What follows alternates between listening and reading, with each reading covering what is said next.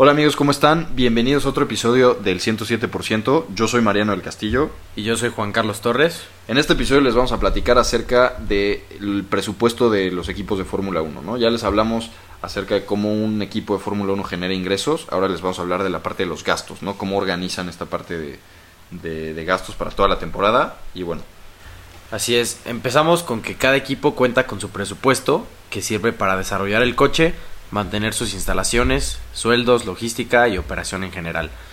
Antes este presupuesto no tenía límite, no, no había un tope y los equipos como Mercedes o Ferrari gastaban hasta 500 millones de dólares al año. Imaginemos, esta cantidad pues es gigantesca sí. y es- es una cantidad que yo creo que en equipos como Williams o Haas nunca, o sea, no, no llegan, ¿no? Porque, o sea, no, no está ni, al, ni a la mitad de ese presupuesto, ¿no? Sí, justamente por eso se veía tanta brecha, ¿no? Entre equipos como Haas y equipos como Ferrari y Mercedes. Porque pues justamente, a ver, no es ley que entre más dinero gastes más rápido vas a andar, pero pues, si tienes más dinero disponible, pues puedes hacer Más pruebas en túnel de viento, contratar a gente pues que cobra más, ¿no? A mejores pilotos, hacer muchísimas pruebas con diferentes componentes más caros, etcétera, ¿no? Entonces, precisamente por toda esta desigualdad que se vivía antes, que, a veces era muy notoria, eh, a partir del 2021 se introdujo un límite presupuestal para todos los equipos, ¿no? que es en 2021 fue de 145 millones de dólares, para 2022 fue, es de 140 y en 2023 va a ser de 135 y así se va a ir hasta el 2026, ¿no? Fijo en 135 millones de dólares. Esto pues obviamente ayuda a que equipos como Williams, pues ya si antes se gastaban al año 120 millones de dólares y Mercedes 500, pues ahora se van a gastar 120 y Mercedes 140. Entonces ya no hay tanta brecha, ¿no? Entonces ya, ya podemos ver una parrilla un poco más compacta. Eh, también lo que hablábamos en otro episodio de, de las limitaciones del- de las pruebas del túnel de viento, por ejemplo, pues eso también ayuda a que, a que se cierre un poquito la brecha. Eh, pero bueno, lógicamente, pues aquí tenemos que considerar diferentes cosas. Hay equipos como Ferrari, Mercedes o Red Bull, que son los más grandes, que tienen una base de empleados muchísimo más grande que la que tiene Williams o, Haas, y costos de operación pues, también más altos porque, porque pues, tienen instalaciones más grandes, ¿no? Entonces, ese es un aspecto importante a considerar, pero el tope presupuestal no es para toda la operación del equipo, ¿no? ¿Para qué, ¿A qué se limita específicamente? Este tope presupuestal es solo para el desarrollo del coche, como dices, excluyendo los costos de marketing, sueldos de pilotos y sueldos de los tres más pagados. O sea, estos tres más pagados se refiere a los miembros del equipo, ¿no?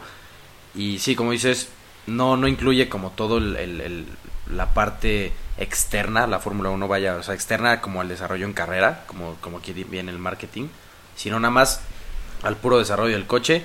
Pero esto que incluye es el desarrollo previo, o sea, el desarrollo en pretemporada, todo lo que pase durante la temporada, ya sea actualizaciones, ya sean mejoras o incluso ya sean accidentes, ¿no? Todo lo que tenga que cambiar es parte de este desarrollo del coche, entonces lógicamente entre un equipo más choque o más gaste en reparaciones, etcétera, pues este límite le va haciendo más, eh, se les hace más pesado porque ya tienen hasta menos dinero para gastar en otras cosas, ¿no?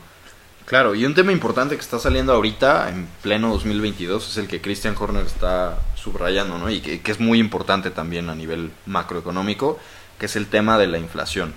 De por sí, Horner dice que, pues como ya hay muchas carreras, es difícil mantener el, mismo presupuesto y que les alcance a todos los equipos para cubrir todas esas carreras.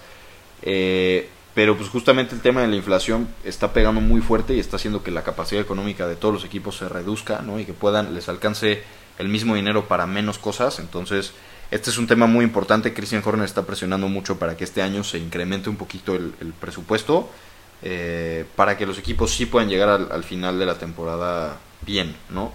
Pero ahora, a la hora de gastar el dinero, pues pueden pasar muchas cosas, ¿no? ¿Cómo, cómo la FIA se puede enterar de si sí se está respetando el límite o no? Sí, es importante saber cómo, cómo es que estos gastos se monitorean.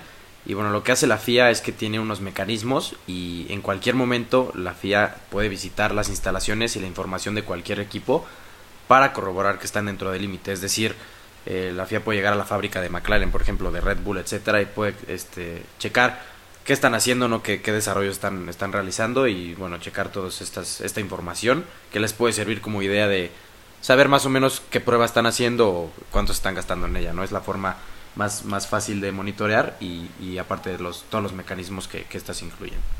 Ahora, ¿qué pasa si la FIA los cacha y están fuera del límite? Para esto hay tres diferentes tipos de escenarios y sanciones. El primero es el incumplimiento de procedimiento, que es si el equipo no reporta sus cuentas a tiempo o de manera errónea. El segundo es el incumplimiento del límite menor, que es si el equipo sí excede este límite, pero por un menos del 5% del límite total. Y el tercero es el incumplimiento del límite mayor, que es cuando el equipo excede el límite, pero por más del 5% del límite total. Y para esto, cuéntame qué, qué tipos de penalizaciones hay. Justamente, digo, ahí en esos tres escenarios, pues vamos del menor al mayor, igual en las penalizaciones. La penalización más eh, ligera que tenemos, por decirlo así, es la penalización financiera, ¿no? que puede ser, por, por ejemplo, por el incumplimiento del procedimiento. ¿no? Eh, y esto pues, puede ser una multa que depende del caso, pues se le, se le otorga un monto y el equipo tiene que pagar esa multa. Una penalización ya un poco más severa es la penalización deportiva menor, que ahí ya puede ser una reprimenda eh, al equipo, una reducción de puntos en el campeonato de pilotos o de constructores. Generalmente es difícil que se metan al campeonato de pilotos, ahorita vamos a exponer un ejemplo ahí, pero más con el de constructores. Exclusiones de algunas carreras, limitaciones de pruebas en pista y en computadora, o la reducción también de su límite presupuestal para el próximo año. La penalización más severa que tenemos, que es la deportiva mayor, eh, pues puede contener cualquiera de las anteriores, más la exclusión del campeonato del mundo al equipo, ¿no? Esto ya sucedió una vez, no con el límite presupuestal, pero sí que hubo una, una exclusión del equipo. El famosísimo Spygate de 2007, cuando... ¿Qué pasó? ¿Qué pasó en ese momento? Digamos que McLaren, literalmente así como suena McLaren, tenía espías en Ferrari.